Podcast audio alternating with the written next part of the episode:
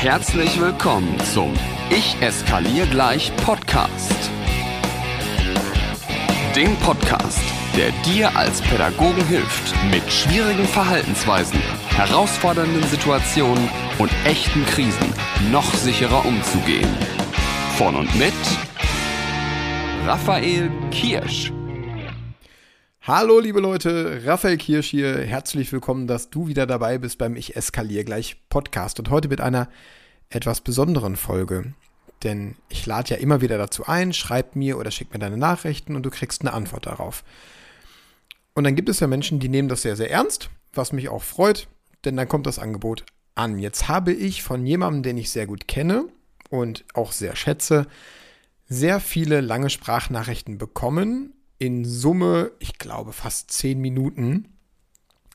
Und ich habe mal versucht, diese Sprachnachrichten für euch zu transkribieren, um euch erstens an der Problemstellung bzw. an der Herausforderung dieser Lehrkraft teilhaben zu lassen, weil ich denke, das ist doch Alltagserleben.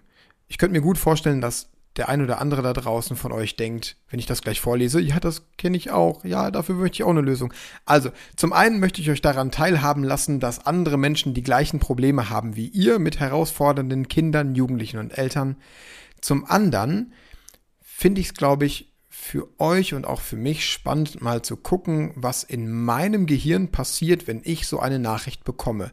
Welche Lösungsideen mir durch den Kopf spuken und wie ich für gewöhnlich auch jemandem antworte, damit du mal ein Bild davon bekommst. Das heißt, ich lese dir jetzt einmal diese lange transkribierte Nachricht vor und ich lasse dich daran teilhaben, was ich mit dieser Lehrerin am Ende für Lösungen erarbeitet habe und was das Ergebnis dieser Lösungen nach ein, zwei Wochen Reflexion waren. Ich glaube, das wird spannend. Here we go, ich lese jetzt vor. Hallo lieber Raphael, ich hoffe, du weißt, dass ich ein großer Fan deiner Arbeit bin und habe daher eine ganz schüchterne Frage an dich. Vielleicht hast du ja Zeit und Lust mir zu antworten, weil du ja viel beschäftigt bist. Kurz eingeschoben, herzlichen Dank ich mag das, wenn mir Menschen schreiben, dass sie Fan von meiner Arbeit sind. Dann merke ich immer, dass sich der ganze Aufwand, also nicht nur dieser Podcast, sondern auch die Seminare und der Content auf Social Media wirklich lohnen. Also, Dankeschön. Und ja, ich bin viel beschäftigt, aber die Zeit zum Antworten nehme ich mir gerne. Weiter geht's. Aktuell befinden wir uns in der Übertrittsphase von der sechsten in die siebten Klasse. Das heißt, dass meine Schülerinnen und Schüler zugeteilt werden. Sie kommen entweder in die Realschule oder die Sekundarschule. Das ist bei uns in der Schweiz so. Ich glaube, das ist eine wichtige Information, weil du dich bestimmt jetzt gefragt hast, hä? Zugeteilt? Also, in der Schweiz sind wir gerade. Das ist eine sehr, sehr wichtige Zeit für die Schülerinnen und Schüler und für mich natürlich auch, in der sich noch einmal viel entscheiden kann und in der ich auch zugegebenerweise ein wenig strenger zu den Kindern bin. Jetzt habe ich zurzeit einige Schülerinnen und Schüler, die zu Hause nichts mehr für die Schule tun. Ich habe mich natürlich mit den Kindern unterhalten und habe versucht, ihnen zu erklären, dass sie diese Verantwortung für sich zu Hause auch übernehmen sollen. Ich habe ihnen zugesichert, dass ich ihnen in der Schule alles an Hilfsmitteln und Lernmöglichkeiten gebe, damit sie diese Selbstständigkeit auch erlangen.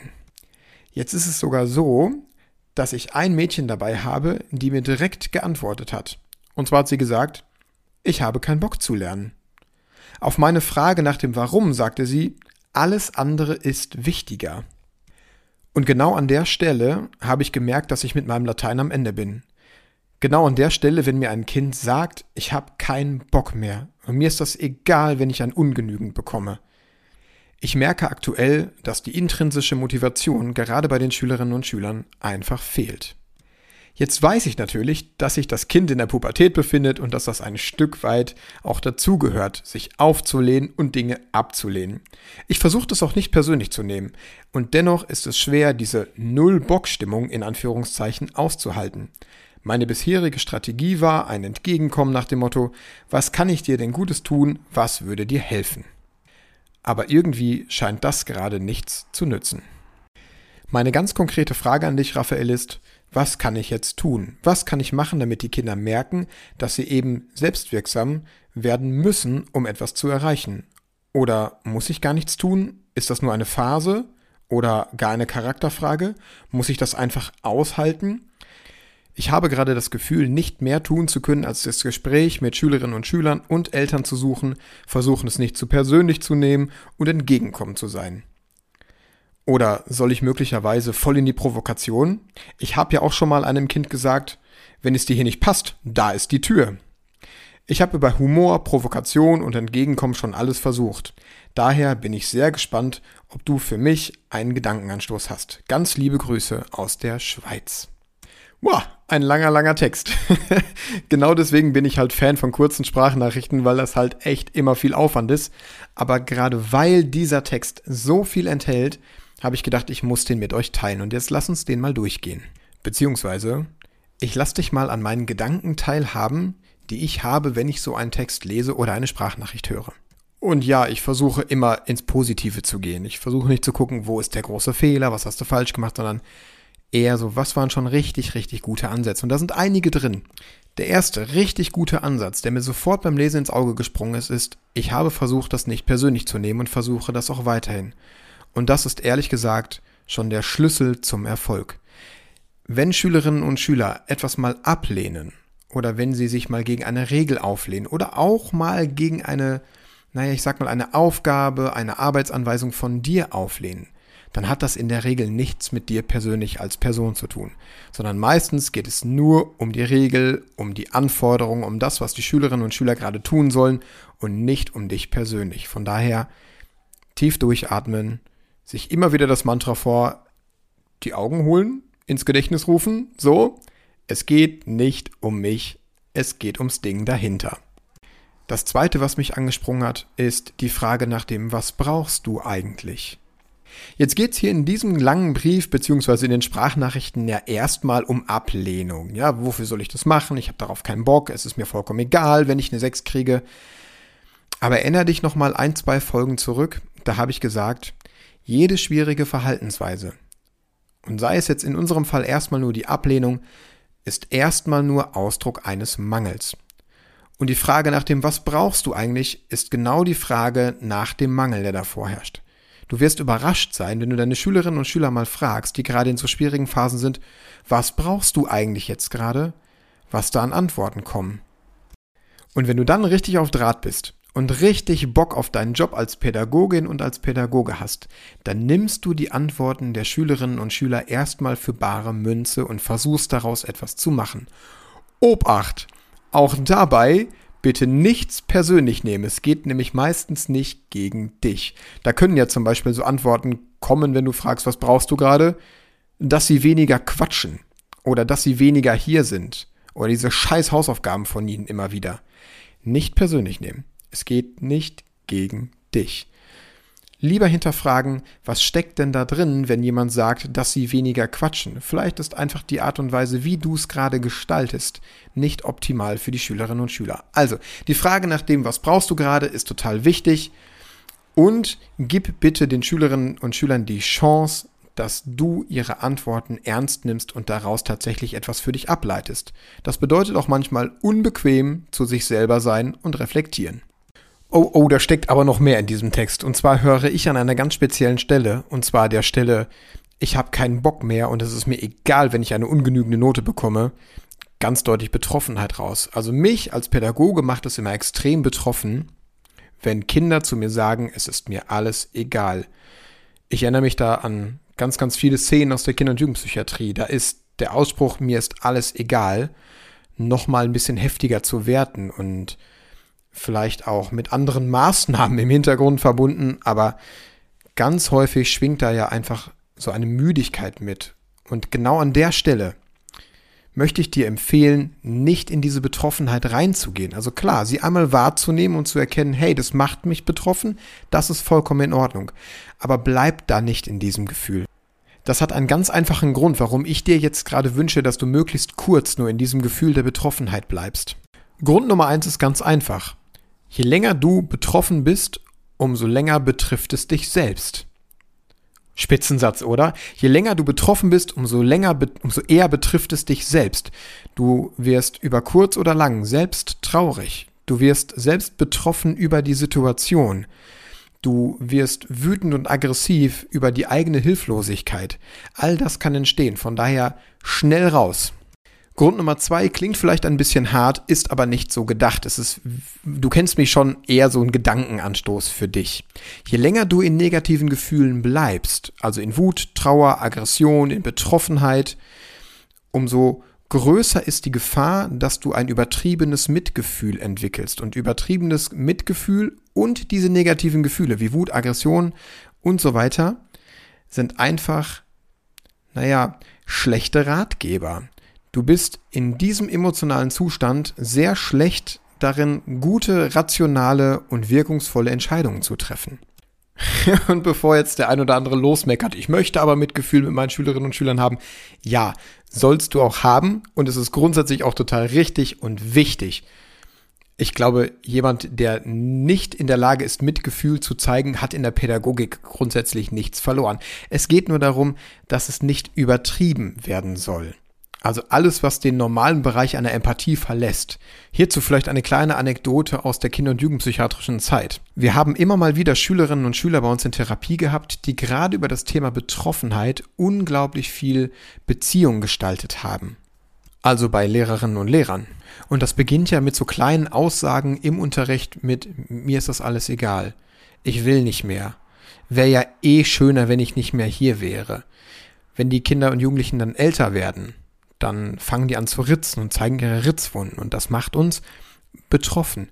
Und ich kann euch sagen, ich habe unglaublich viele Pädagoginnen und Pädagogen erlebt, die in dem Gefühl der Betroffenheit das Nähe- und Distanzverhalten zu diesen Schülern nicht mehr gut reguliert bekommen haben und mehr Hilfe da reingeschmissen haben, als sie hätten eigentlich tun sollen die also auf einmal ihre Lehrerinnen oder Lehrerrolle als derjenige, der den Unterricht erstmal vermittelt, verlassen haben und von da an für diesen Jugendlichen, für dieses Kind Anlaufstelle, Ansprechpartner, Seelsorge, sozialer Dienst, psychologischer Dienst, Kontakt zu allen möglichen Krisenstellen zugleich war.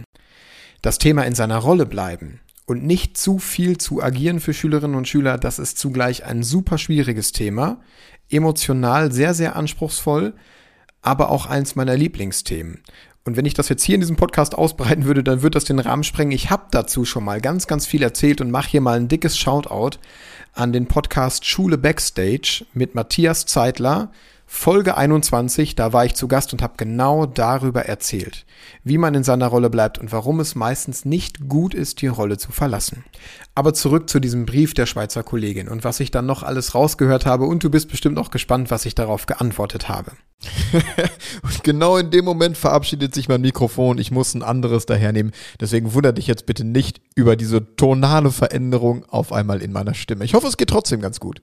Jetzt steht hier die ganz konkrete Frage, Raphael, was kann ich tun, damit diese Schülerinnen und Schüler, die mir direkt ins Gesicht sagen, ich habe da keinen Bock drauf, alles andere ist wichtiger, dass die wieder in die Erfahrung kommen, dass sie selbstwirksam sein können und auch ein Stück weit müssen, denn das gehört ja zum Erwachsenwerden dazu. Und jetzt mache ich mal einen ganz spannenden Bogen mit dir. Das, was mit uns Pädagoginnen und Pädagogen ja passiert, wenn wir einmal Konfrontation von Kindern und Jugendlichen gegen uns erleben, ja, also wenn da jemand direkt sagt, mache ich nicht, will ich nicht, kann ich nicht, habe ich keinen Bock drauf, wofür mache ich das überhaupt, alles andere ist wichtiger. Das, was passiert, ist, dass wir ebenfalls in so einen konfrontativen Modus gehen und so eine, direkt, direkt, äh, so eine direkte Rechtfertigungsspirale lostreten. So nach dem Motto, naja, das muss aber, das gehört zum Erwachsenwerden dazu, da mussten wir alle mal durch, jetzt stellt euch mal nicht so an. Ich bin nämlich jetzt mal gemein und unterstelle einfach, dass wenn Schülerinnen und Schüler so etwas machen, wir nicht genau zuhören. Wir hören die Botschaft und die sagt, ich will das nicht, ich kann das nicht, alles andere ist wichtiger, wofür brauche ich das denn? Aber der Subtext ist ja ein ganz anderer. Denn unten drunter sagte die Schülerin ja nicht gerade, ich will das nicht, sondern die sagt, ich kann es alleine nicht. Oder alles andere ist zu viel und deswegen kriege ich es nicht hin. Ich bin ganz fest davon überzeugt, dass es die Königsdisziplin in der Pädagogik ist, Angriffe von Schülerinnen und Schülern oder auch von Eltern erstens nicht persönlich zu nehmen und zweitens nicht direkt als negative Eigenschaft, als Schwäche oder als direkten Angriff zu werten und damit in die Konfrontation zu gehen und mich auf einen Kampf einzustellen. Die Königsdisziplin ist es tatsächlich, den Subtext zu hören, zu verstehen, was will mir da gerade jemand sagen und das Ganze einfach mal als enorme Ressource zu betrachten. Wieso eigentlich als Ressource? Wenn doch da jemand gerade sagt, ich mach das nicht, ich will das nicht, kein Bock drauf, alles andere ist wichtiger. Naja, weil es jemand sagen konnte.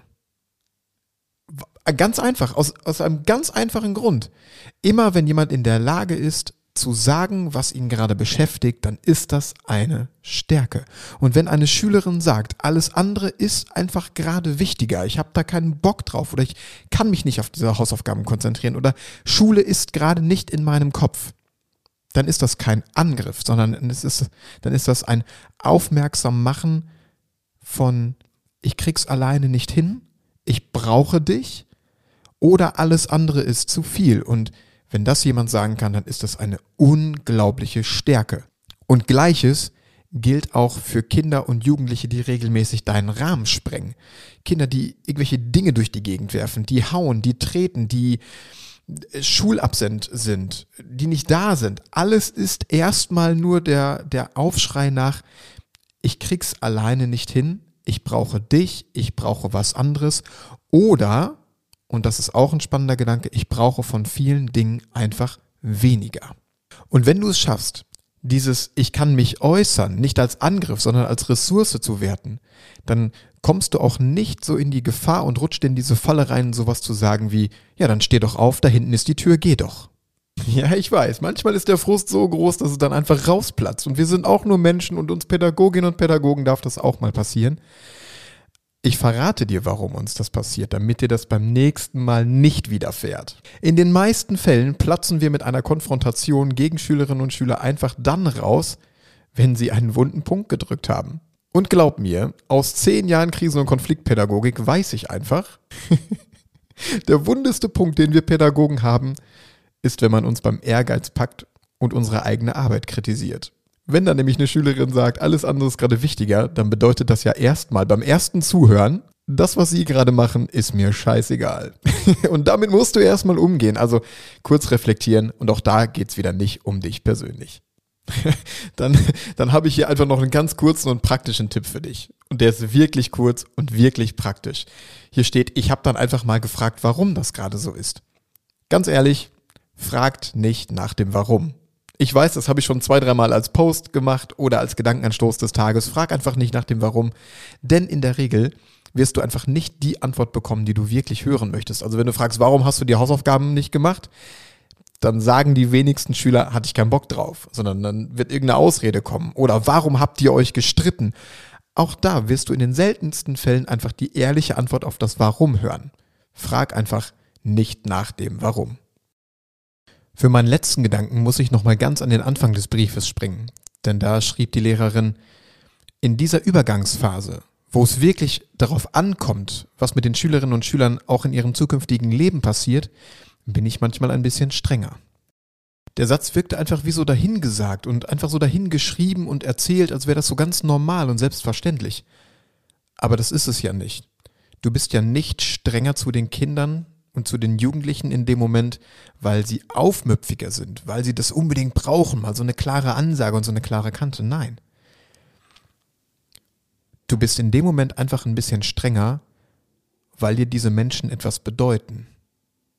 Du bist strenger, weil du diese Menschen magst und ihnen das Beste auf der ganzen Welt wünscht.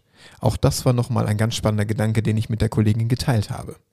Es stehen noch unendlich viele Dinge zwischen den ganzen Zeilen und auch plakativ in den Zeilen. Und ich habe mir ganz viele Gedanken gemacht, aber du bist bestimmt gespannt, was ich geantwortet habe auf dieses lange Schreiben beziehungsweise auf die ganzen Sprachnachrichten. Naja, im Grunde habe ich dann in meinen Nachrichten an diese Kollegin alles das relativ kurz und kompakt zusammengefasst, was ich jetzt mit dir hier auseinandergenommen habe. Alles zum Thema Provokation, wo wir uns manchmal am falschen Fuß erwischen lassen, warum wir manchmal nach dem Warum fragen, obwohl das an die Stelle gar nicht gehört. Ich habe mit der Kollegin auch ein bisschen über das Thema intrinsische Motivation gequatscht, denn das ist auch so ein Spezialthema von mir, wo ich bestimmt mit der ein oder anderen pädagogisch geltenden Meinung gerade nicht ganz so konform gehe. Aber das wäre tatsächlich nochmal ein anderes Podcast-Thema wert. Die wichtigste Botschaft, und ich glaube, die ist doch jetzt hier in dieser Podcast-Folge rausgekommen, war einfach, nimm das Ganze doch nicht als Kritik wenn da jemand ist und sagt, ich kann nicht, ich will nicht, ich mache nicht, alles andere ist wichtiger, sondern entdecke darin die Ressource. Und mein ganz konkreter Tipp für diese Kollegin, beziehungsweise mein Gedankenanstoß war, Sag mal, was ist dir gerade wichtiger? Der Unterricht oder die Schülerinnen und die Schüler? Denn wenn es die Schülerinnen und Schüler sind, dann lässt du morgen einfach mal den Unterricht deinen lieben Mann sein und beginnst zu erzählen. Du beginnst einfach damit zu erzählen, dass du dir noch einmal Gedanken darüber gemacht hast, warum du im Moment etwas strenger zu ihnen bist. Nicht, weil du sie ärgern willst, nein, sondern weil sie dir wichtig sind. Weil du dir das Beste für jeden einzelnen von diesen Kindern und Jugendlichen wünschst. Das erzählst du ihnen einfach.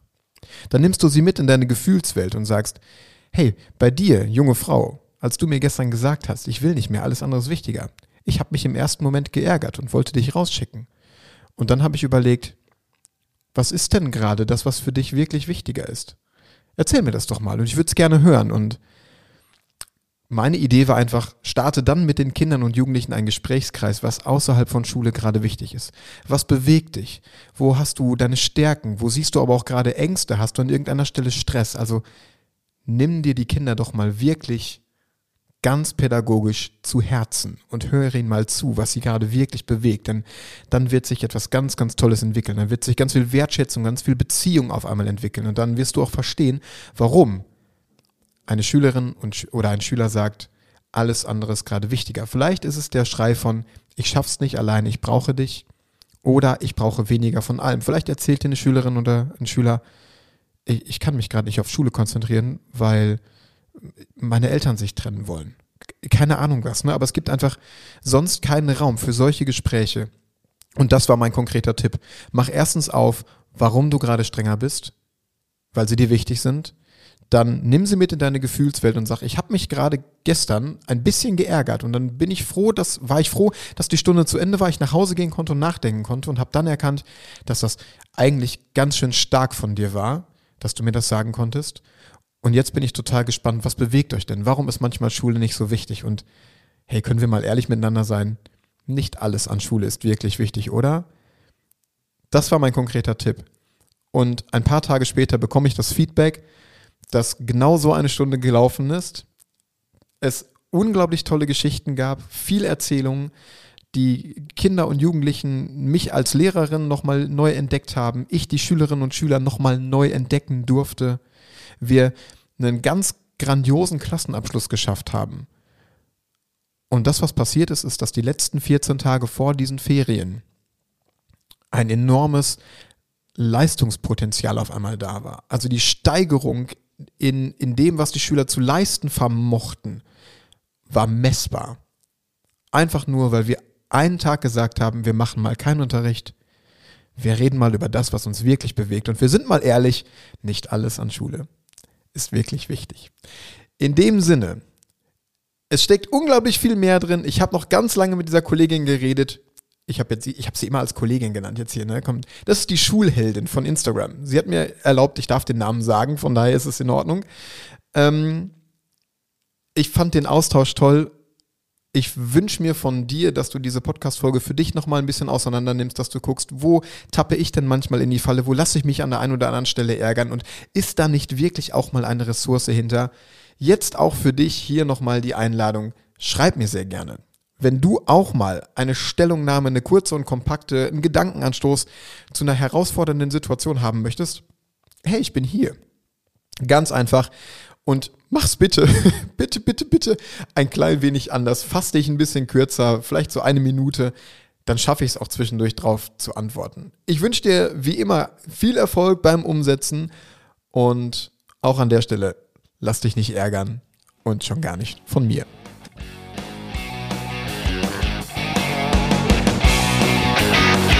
Noch mehr Impulse und alle Informationen zu Seminaren und Workshops findest du auf Instagram und auf raphaelkirsch.com.